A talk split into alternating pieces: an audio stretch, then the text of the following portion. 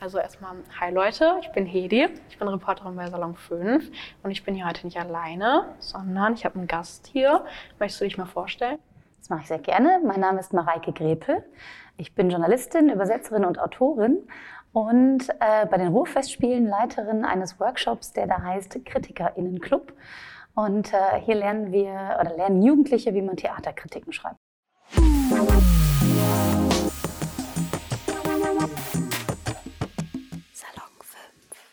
Was sind die jungen Ruhrfestspiele? Die jungen Ruhrfestspiele sind das Team der Ruhrfestspiele, also des großen Theaterfestivals, äh, des Europäischen Theaterfestivals, das ja vom 1. Mai bis Mitte Juni immer sechs Wochen lang in Recklinghausen stattfindet und auch einmal.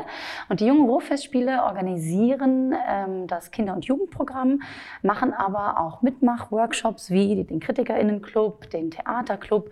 Ähm, es gibt ähm, pädagogisch, äh, pädagogisches Material für Lehrerinnen und Lehrer, die mit ihren Schulklassen in Theaterstücke gehen wollen. Und das wird alles von den jungen Ruhrfestspielen betreut.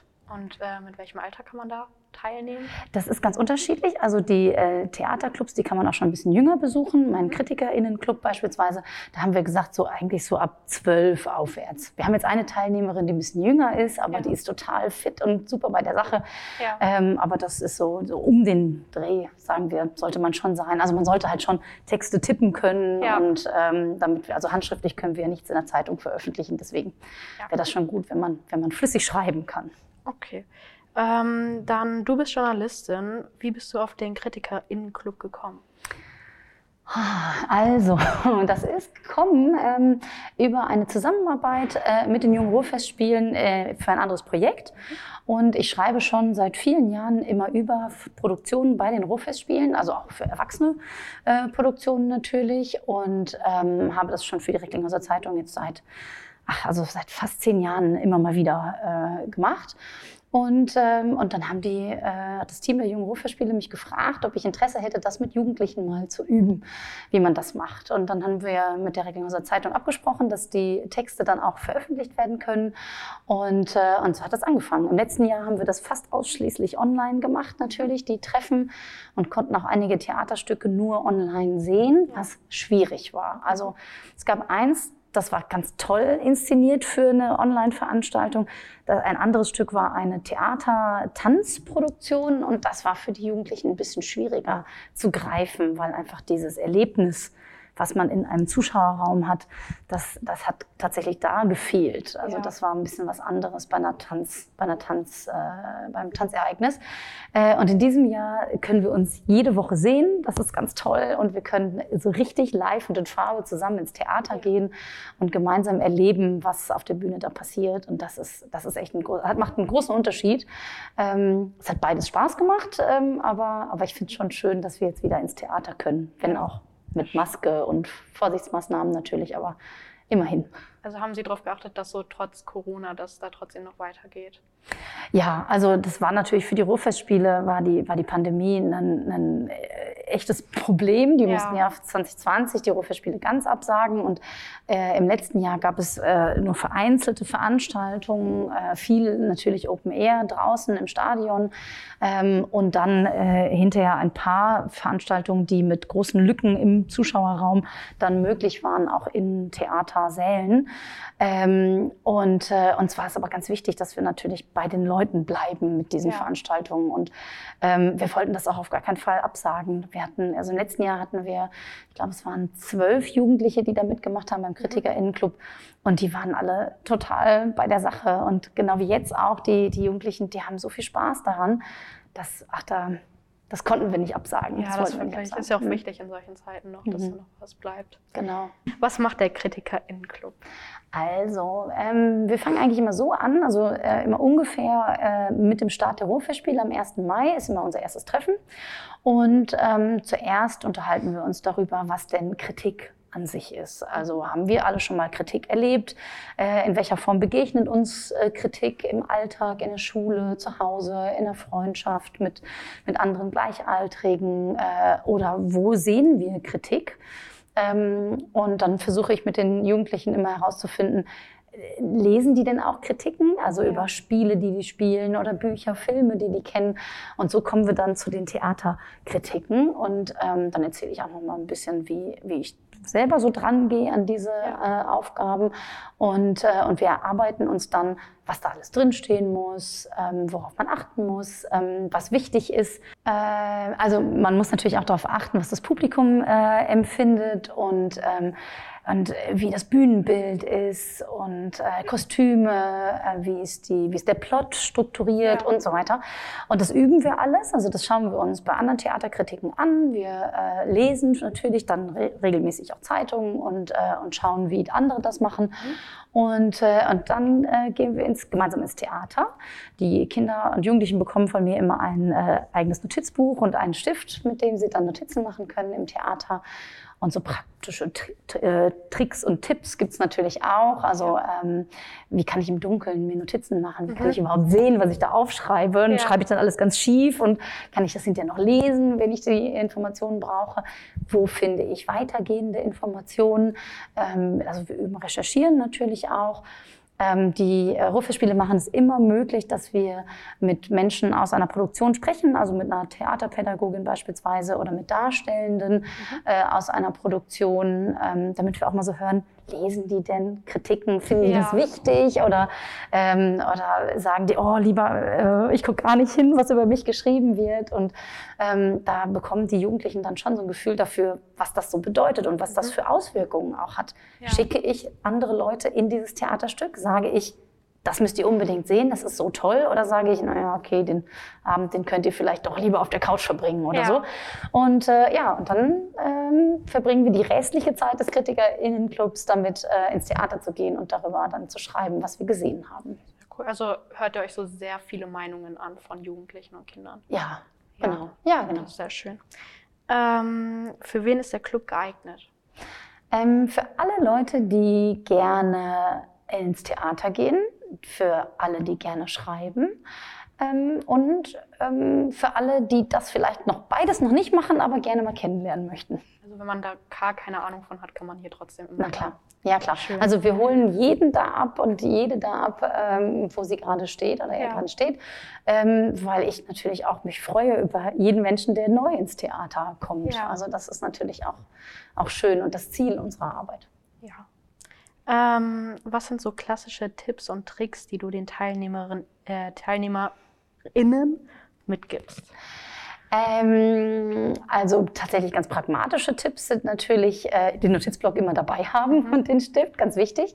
Ähm, ich habe mal von einer Freundin einen Stift geschenkt bekommen, der hatte vorne so eine kleine äh, Lampe und man konnte dann äh, so ein, so ein Mini-Flutlicht quasi ja. da anmachen, äh, weil, weil sie häufiger mit mir ins Theater geht und gemeint hat, na kannst du viel besser sehen, was du mhm. aufschreibst. Aber das war so hell, dass ich das so als total irritierend empfunden habe ja, für die Leute um mich. Ja. Und mittlerweile mache ich es so, äh, dass ich das auch meinen äh, Teilnehmenden beim KritikerInnenclub sage, dass äh, ich das Handy auf, da, da mache ich das Display ein bisschen mhm. dunkler und dann aber so an, dass, dass ich das so auf meinen Blog halten kann. Und dann sieht ja. das natürlich niemand auf der Bühne, das stört niemanden und irritiert niemanden. Und dann kann man trotzdem Sachen aufschreiben. Dann üben wir ähm, auch natürlich so Sachen wie, dass man sich nur Stichworte aufschreibt. Ja. Ganze Zitate kriegt man nicht immer ganz hin. Ja. Manchmal ist es sinnvoll, ein Sprachmemo zum Beispiel bei, bei Stücken, wo man weiß, okay, da gibt es vielleicht irgendwann einen wichtige, wichtigen Satz, dann kann man das natürlich auch die Sprachmemo äh, sich aufzeichnen und dann kann man das hinterher sich nochmal anhören. Ähm, ja, und ansonsten ähm, die ganz klassischen journalistischen, handwerklichen Tricks. Also wie, wie, finde ich Informationen, die ich jetzt nicht alleine durch das Sehen des Stücks und das, das Zuhören äh, bekommen kann. Manchmal muss man halt Sachen nachschlagen. Ja. Und äh, man kann, also ich glaube, kein Theaterkritiker und keine Theaterkritikerin hat zu jedem Stück immer alle Informationen, außer es ist vielleicht ein extrem berühmtes Stück, äh, das schon alle ganz oft gesehen haben. Aber bei den äh, jungen Ruhrfestspielen sind ja viele der Stücke äh, auch natürlich junge Produktionen, die, ähm, die hier nach Recklinghausen kommen. Und da, ja, da muss man manchmal noch ein bisschen, bisschen mehr darüber erfahren, wenn man darüber schreiben möchte. Und das lernen dann auch einfach die Jugendlichen einfach so. Also Learning by Doing. Ja, ganz genau. Ja, ja das ist ja auch am, am wichtigsten eigentlich, äh, dass wir uns nicht nur darüber unterhalten, wie man das macht, sondern dass man tatsächlich ins ja. Theater geht und das auch erleben kann und machen kann. Mhm. Sehr schön. Ähm, Wie ist eine Sitzung eurer Treffen bei euch aufgebaut? Das ist ganz unterschiedlich. Also am Anfang, die ersten Male, ist es eher so, dass ich äh, ein bisschen erzähle und mit den Jugendlichen dann äh, quasi so Fragen äh, mir stelle, woran müssen wir denken, worauf müssen wir achten. Äh, und dann, äh, ich habe so eine große, äh, so ein großes Whiteboard, da schreiben wir dann die ganzen Stichworte auf und die ganzen Informationen, die wir brauchen für so eine Struktur, eine Gliederung eines, einer Theaterkritik. Ähm, und dann, wenn es ans ins Theater gehen geht, dann, dann wird das natürlich ein bisschen, ähm, ja, ein bisschen intensiver, was das Schreiben tatsächlich angeht. Also dann ist es auch so, dass wir ähm, noch mal einmal drüber sprechen, so was sind eure Eindrücke gewesen ich achte darauf, dass sie sich nicht zu sehr austauschen ja. direkt nach einem Stück, weil ich nicht möchte, dass was verfälscht wird, was die selber so also, dass wahrnehmen. Deren eigene Meinung. Ja, ja, genau, weil, weil das ist natürlich, da ist die Gefahr groß, wenn dann jemand sagt, oh, ich fand diese Szene, die fand ich ganz toll, und der nächste sagt, oh, das war total schrecklich dann geht möglicherweise der Mensch, der gesagt hat, das war ganz toll, geht mit einem Gefühl nach Hause, oh, das habe ich vielleicht falsch gesehen.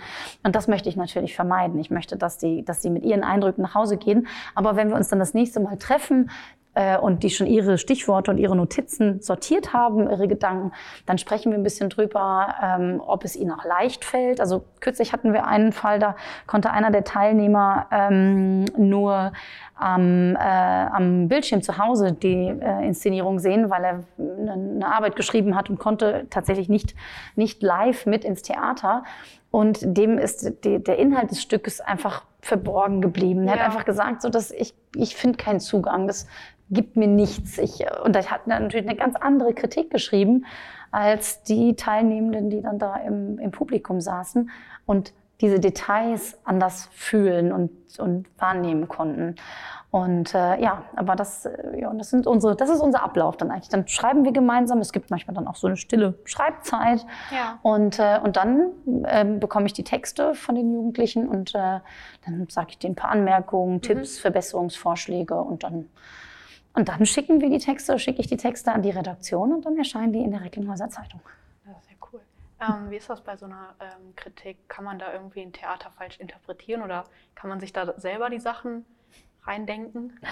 Äh, also die, ähm, die Darstellenden und auch die Regisseure und Regisseurinnen, die würden immer sagen, man sieht das, was man sieht. Ja. Also äh, eigentlich kann, kann, man kaum falsch liegen. Ja. Ähm, wenn man äh, bei etwas einen anderen äh, Schluss zieht oder eine andere Reaktion hat als, das, als andere Leute, dann merkt man natürlich, wenn alle jubeln und man selber ist so, hm, ist doch nicht so richtig der Bringer, dann, dann muss man natürlich so ein bisschen gucken, so woran lag das jetzt? Ähm, aber grundsätzlich äh, kann man, also das eine Stück, was wir gesehen haben, hieß ähm, Kai zieht in den Krieg und kommt mit mhm. Opa zurück. Und, ähm, und da gab es eine riesengroße, ähm, ja, wie so eine Ballonplane. Ja. Äh, und das konnte man natürlich ganz unterschiedlich interpretieren, mhm. ob das jetzt Schnee sein sollte oder ein Gebirge oder was auch immer. Und das haben auch alle Teilnehmenden äh, selber für sich dann entschieden, ja. was, ihr, was, was sie daraus machen. Und das ist, das ist völlig in Ordnung. Das ist gut sogar. Das finde ich auch immer so schwierig in der Schule. Da lernt man ja zum Beispiel bei so Gedichtinterpretationen immer, da gibt es nur eine richtige Lösung. Und wenn man diese Lösung nicht in diesen Arbeiten findet, dann hat man da halt mal eine 6. Mhm. Und das finde ich aber hier gut, dass man da so mhm. Meinungen finden kann. Ja. Das ist eigentlich ganz lustig, weil ich habe mich das früher in der Schule schon immer gefragt, ob denn die ganzen großen ähm, SchriftstellerInnen und die Poeten und Poetinnen, ob die wirklich sich das alles so im Detail gedacht ja. haben äh, und ob das so sein sollte unbedingt. Ja. Ähm, jetzt ist kürzlich einer meiner Artikel, also keine Theaterkritik, sondern ein anderer Text, äh, lustigerweise in einer äh, Abiturprüfung äh, als Aufgabe äh, verwendet worden.